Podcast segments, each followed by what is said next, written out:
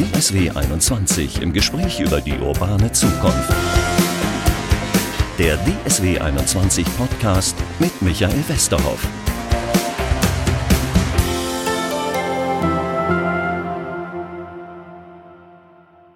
Herzlich willkommen zu unserem Podcast. Ich bin ganz glücklich, wir sind heute mal wieder rausgekommen. Wegen der Corona-Zeit haben wir viel im Studio aufgenommen. Jetzt sitze ich bei Takt 1 blicke auf eine blonde Dame mit äh, Herr Nolze, mit Cello. Dann habe ich doch richtig, ja. da habe ich es richtig erkannt und auf eine junge Dame, die hat kein Instrument in der Hand. Ähm, ja, das ist Cecilia Bartoli, die singt, die braucht kein Instrument. Das Instrument ist die Stimme. Dahinter ist ein Dirigent, mit dem wir viel gearbeitet haben, Philipp Jordan, den wir gut finden. Und da hinten guckt uns Leonard Bernstein den haben Sie aber erkannt. Den wollte ich gerade sagen, ja. habe ich gerade noch erkannt. Soweit geht meine klassische Bildung.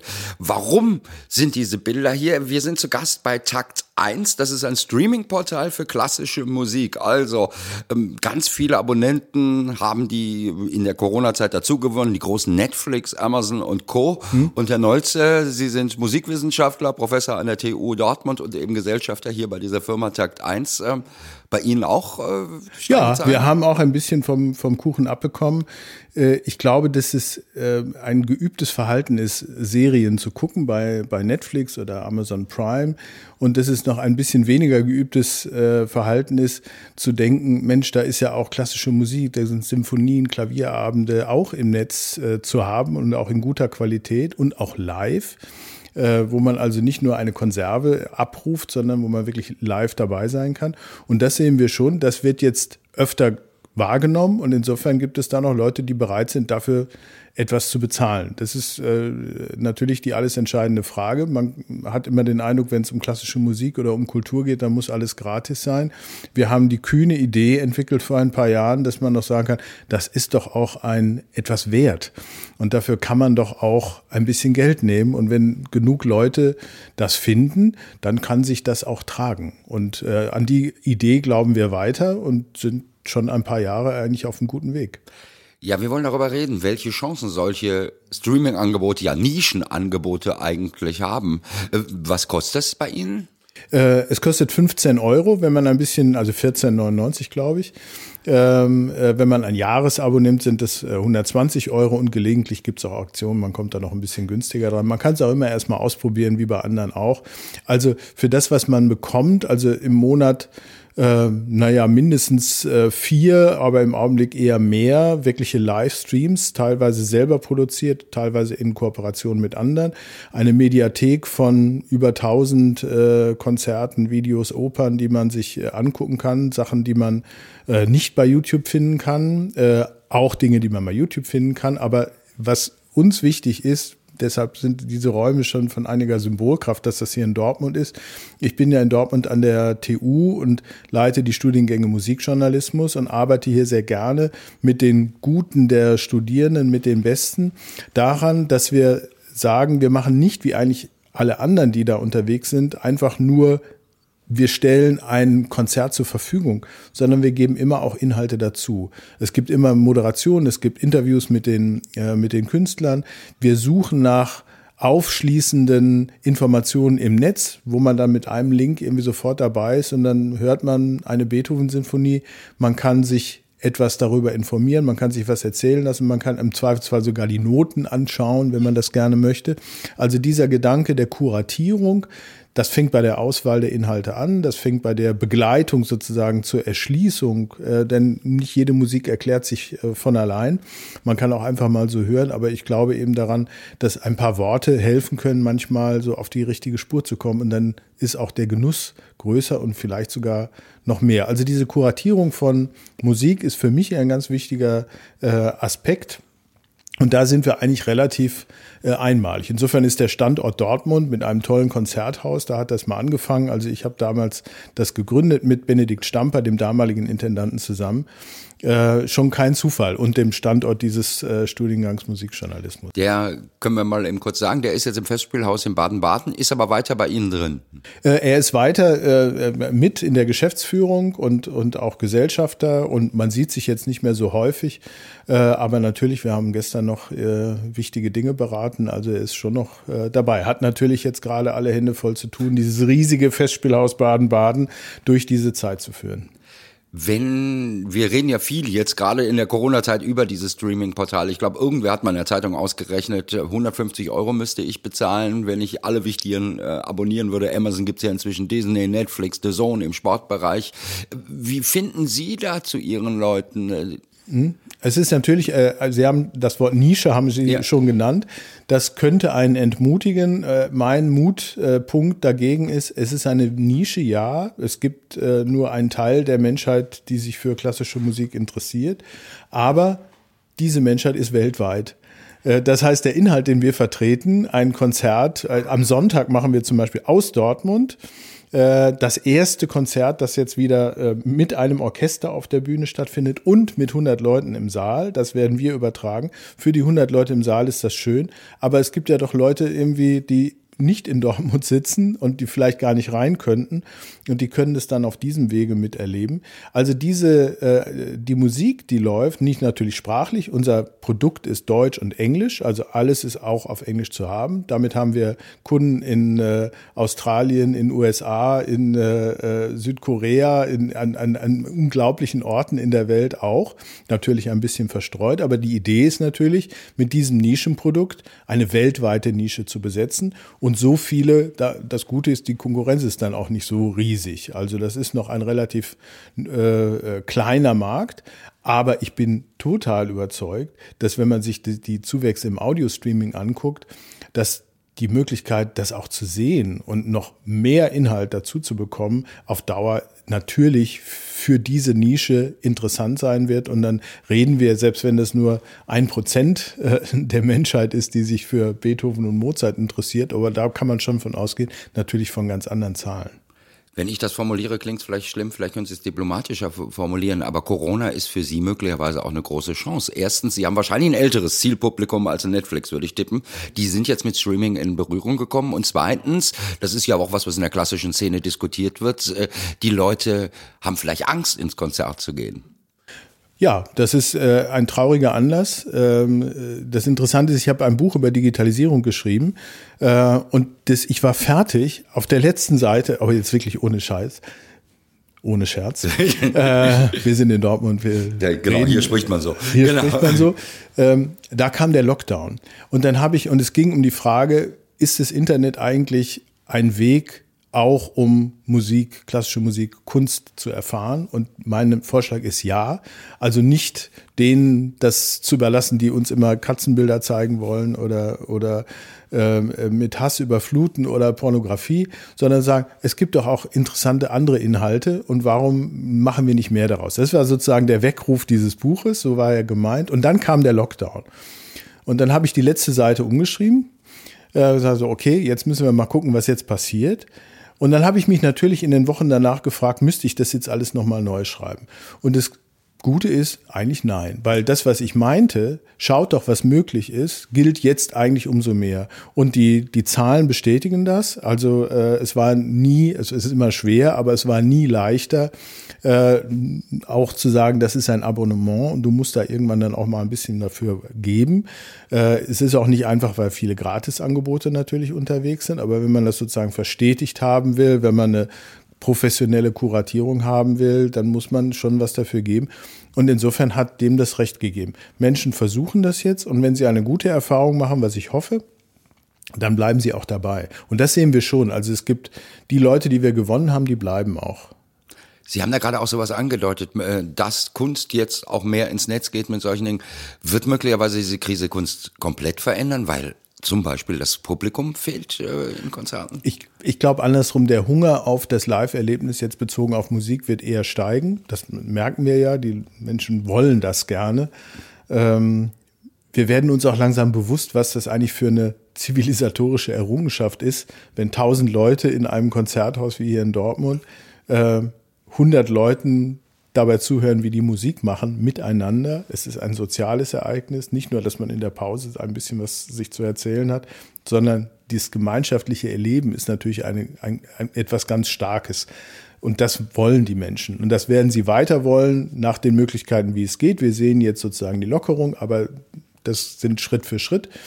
Aber ich glaube, es wird sich doch etwas verändern, weil man sehen wird, es gibt ein Nebeneinander der Möglichkeiten und der Zugangswege. Und das Digitale wird ein Zugangsweg sein. Wir, wir sehen, es geht erstaunlich viel mehr, als man eigentlich gedacht hatte. Und auch ein Livestream, will ich noch sagen darf, ist ja nicht, ähm, ist natürlich nicht das, ersetzt nicht das Dasein im Raum.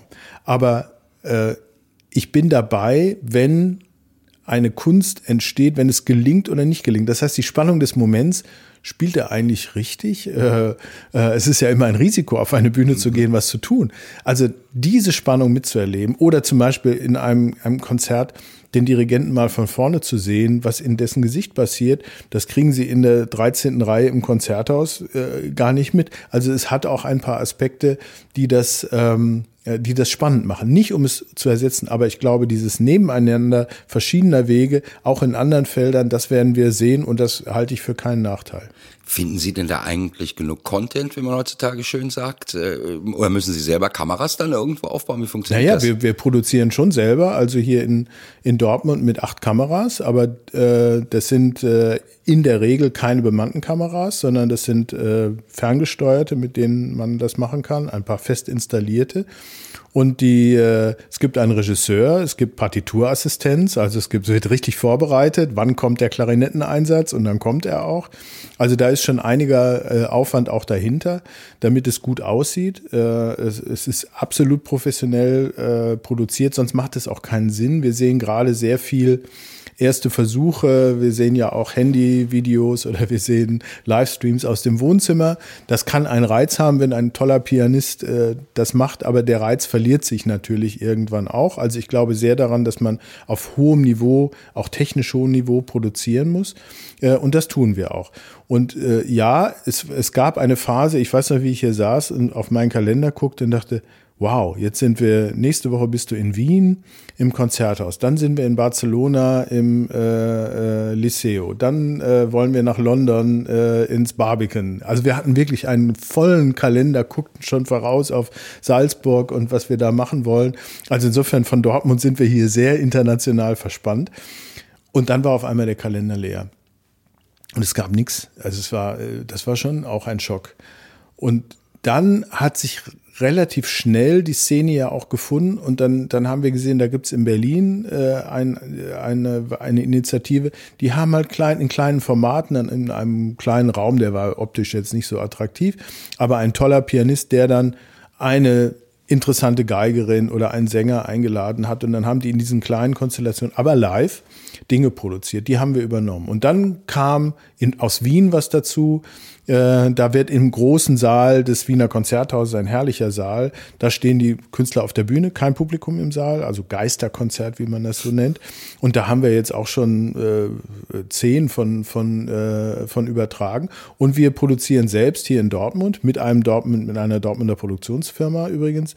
Äh, und und äh, sind ganz begeistert über das, was da zustande gekommen ist. Das erste war mit einer Organistin, weltberühmte Organistin, äh, tolle Orgel im Konzerthaus und der Spieltisch, also wo die Organistin dann spielt, äh, der stand auf der Bühne.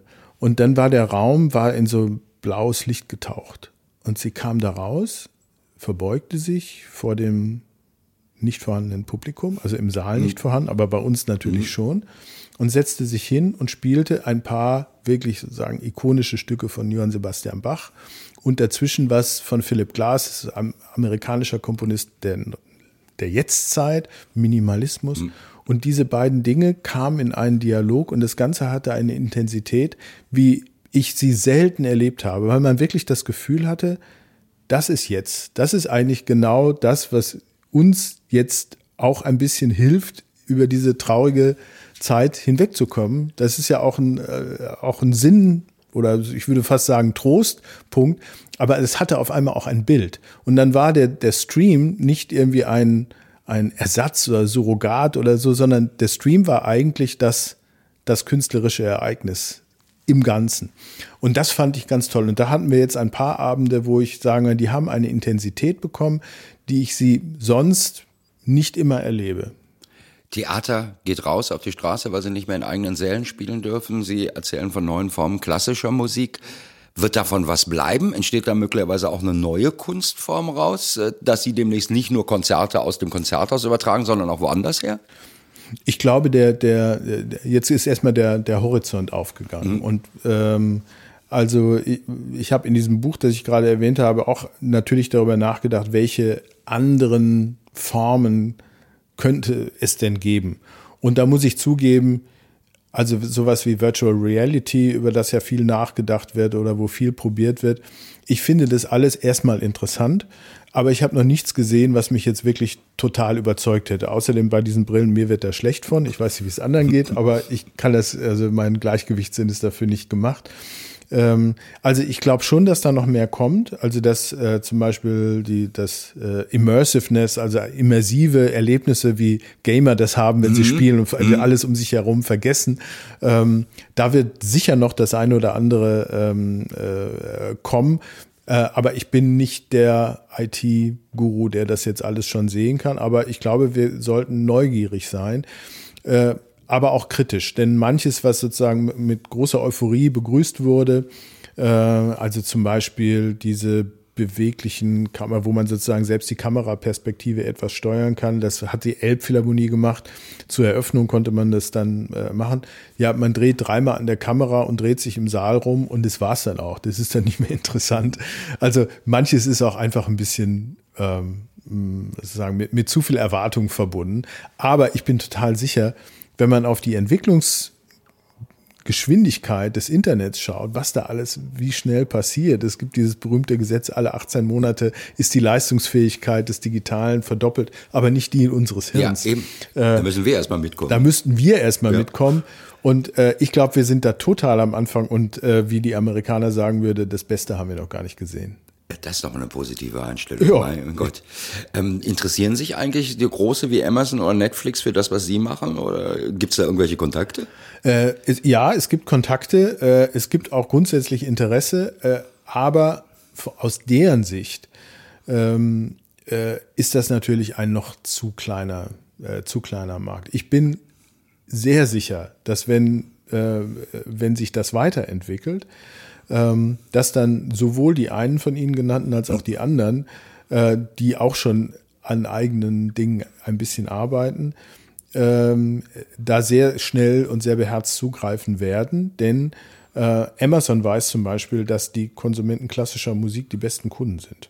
Äh, die sind am zahlungskräftigsten, die sind am loyalsten äh, und äh, die sind auch bereit, äh, im hohen Preissegment äh, Geld auszugeben. Also der ist der interessanteste Kunde, ist der Kunde der, der, der klassischen Musik. Insofern ist es kein abwegiger Gedanke, ist natürlich zynisch, wenn wir jetzt hier über Kunst reden, aber zu sagen, wenn ich da, wenn ich da ein gutes Angebot mache, dann sozusagen habe ich einen substanziellen Gewinn, auch was den Wert eines einzelnen Kunden angeht. Also deshalb schon von dieser rein ökonomischen Betrachtungsweise aus, glaube ich, wird da was kommen. Ja, und die können ja auch äh, Cross-Selling machen. Das heißt, sie können eben die CD Ende. dazu. Machen sie sowas auch? Äh, Nee, das machen wir nicht. Das ist tatsächlich irgendwie das, ähm, wir sind da ein bisschen puritanisch. Also ähm, man könnte ja alles Mögliche jetzt verlinken, so, so, sofort was zu verkaufen. Ich bin da nicht so hinterher, weil ich sage, wenn wir sagen, wir machen ein digitales Produkt, ähm, dann sofort zu sagen, jetzt kannst du hier auch die CD kaufen und die CD ist vielleicht nicht mehr das, das Ding der Zukunft. Ähm, ja, es wäre keine große Sache, das auch noch einzubauen, aber ich glaube, man muss die Leute auch ein bisschen in Ruhe lassen. Man darf sie nicht dauernd beballern mit äh, kaufe dies und äh, nimm das auch noch. Aber ich bin ein bisschen vom Amazon-Gedanken abgekommen.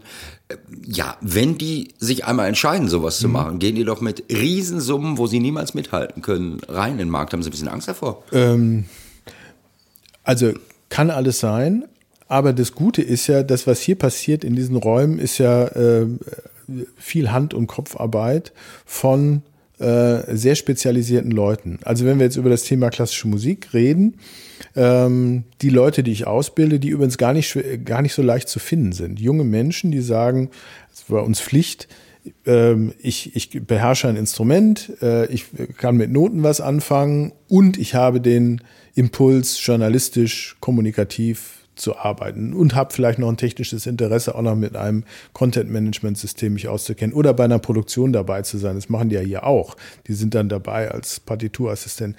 Also das sind schon sehr spezielle äh, äh, Begabungen, sehr spezielle Kompetenzen, die da zusammenkommen müssen. Da kann ich natürlich, wenn ich ohne Ende Geld habe, kann ich mir das auch zusammenkaufen. Aber im Grunde, was, was, wo, wo wir jetzt hier sitzen, ist ein Biotop, das sehr speziell ist. Da kann man auch sagen, wir kaufen das Ganze das wollte ich gerade sagen. Oder alternativ, die stehen mit dem Koffer Geld bei Ihnen vor der Tür. Genau. So, und dann ist ja nur die Frage, ist der groß genug? Und äh, so, also wir würden, wir wären dann nicht traurig, äh, sagen wir mal, wenn, wenn sowas kommen würde.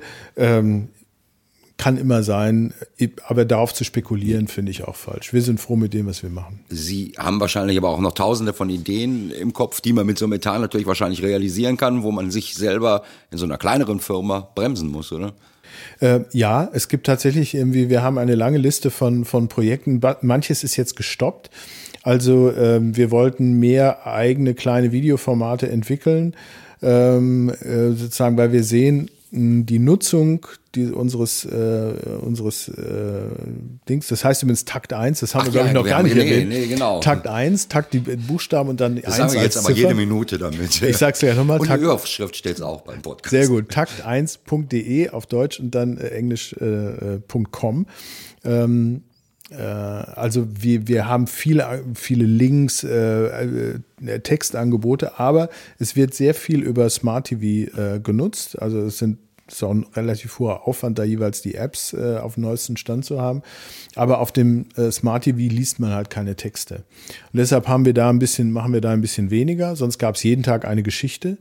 Ähm, äh, jetzt gibt's jede Woche eine Geschichte und einmal in der Woche eine Kolumne. Also das sind so Textinhalte, also von guten Leuten geschrieben, wirklich den Besten des Fachs äh, dabei.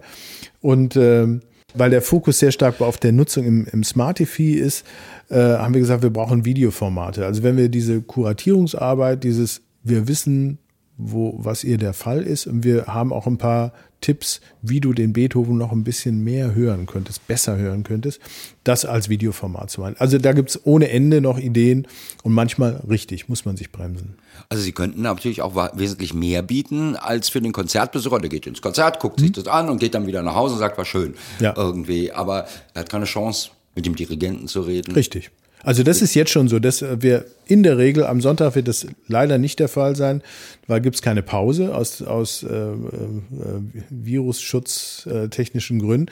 Aber normal gibt's in der Pause immer ein Gespräch bei uns mit den, mit den Künstlern. Und das ist das, was sie in der Pause im Konzerthaus nicht haben. Also manchmal bauen wir im Konzerthaus Foyer so einen kleinen Stand auf und dann ist da ein großer Bildschirm und dann sieht man schon das Interview, das wir vorher aufgezeichnet haben. Und das sind jedes Mal so Rudelbildung, weil natürlich, ich habe gerade diesen Pianisten gesehen, jetzt höre ich, was er dazu sagt. Ja das ist natürlich interessant. Das ist ja super. Ja, äh, ja. Das ist wie beim Fußball, oder? Im Grunde genommen ist das Konzert dann ein Fußballspiel von der Inszenierung. Sie sagen, es ist eine alte Idee von mir, dass, äh, dass ich auch finde, dieses äh, hinterher ein Spiel nochmal äh, zu analysieren, so, was war denn da, ähm, das ist ein, ein, ein Traum von mir, das irgendwie mal zu machen. Das wird gelegentlich, äh, gibt's das mal im Radio, aber das könnte man natürlich ausbauen. Ja, das stelle ich mir witzig vor, mit so vier Experten da an so einer Theke, die dann nachher das Konzert äh, äh sezieren und nochmal einzelne Dinge rausnehmen. Genau, also so wie damals, also ich weiß, äh, es gab mal eine sehr gute Runde, da war irgendwie der äh, äh, war Jürgen Klopp dabei und hat äh, irgendwie als Experte irgendwie äh, ein Spiel analysiert. Irgendeine EM war das und mhm. so.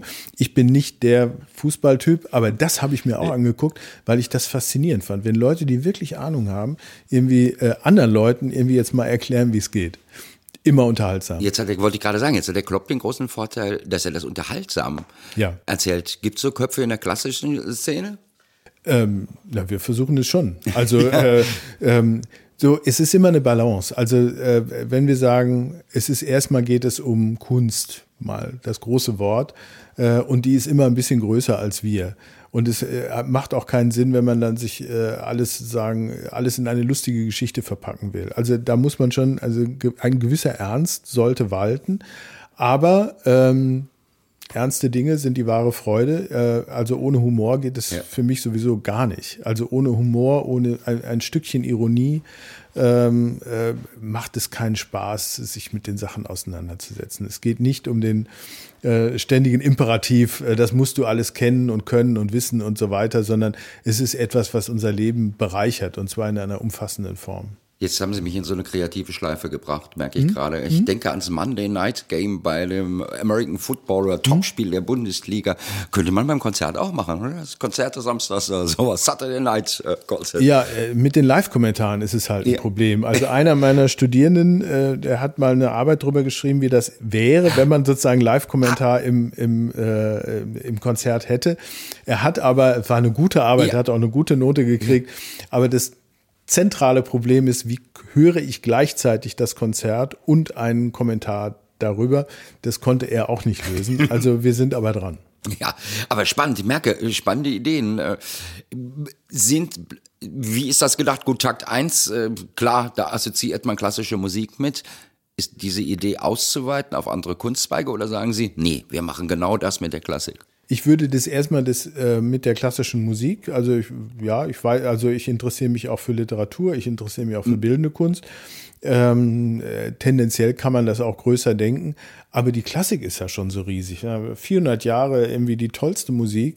Also wir bleiben jetzt erstmal und beackern dieses Feld und schauen mal, äh, was da geht. Aber sollte es Erfolg haben, also wäre ich der, der Erste, der natürlich sagt, jetzt probieren wir mal nicht nur Takt 1, sondern ich weiß nicht was. Frame One oder irgendwie ja. Text 1. Ah, klingt super. Äh, ja. Ähm, ja, wenn wir jetzt in zwei, drei Jahren hier sitzen werden, weil die Ausgangsfrage war, wie funktioniert Streaming in der Nische? Sind Sie dann noch Nische oder sind Sie dann Teil von einem großen Konzern? Der das als Sparte anbietet. Äh, Sie haben ja vorhin den großen Geldkoffer erwähnt. Ja, also der genau. ist bisher noch nicht vor der Tür gestanden. Ja, das schauen wir mal. Also ähm, äh, man muss auch natürlich in dieser kleinen Welt gucken, vielleicht muss man sich mit anderen zusammentun, um, um noch mehr Durchschlagskraft zu haben.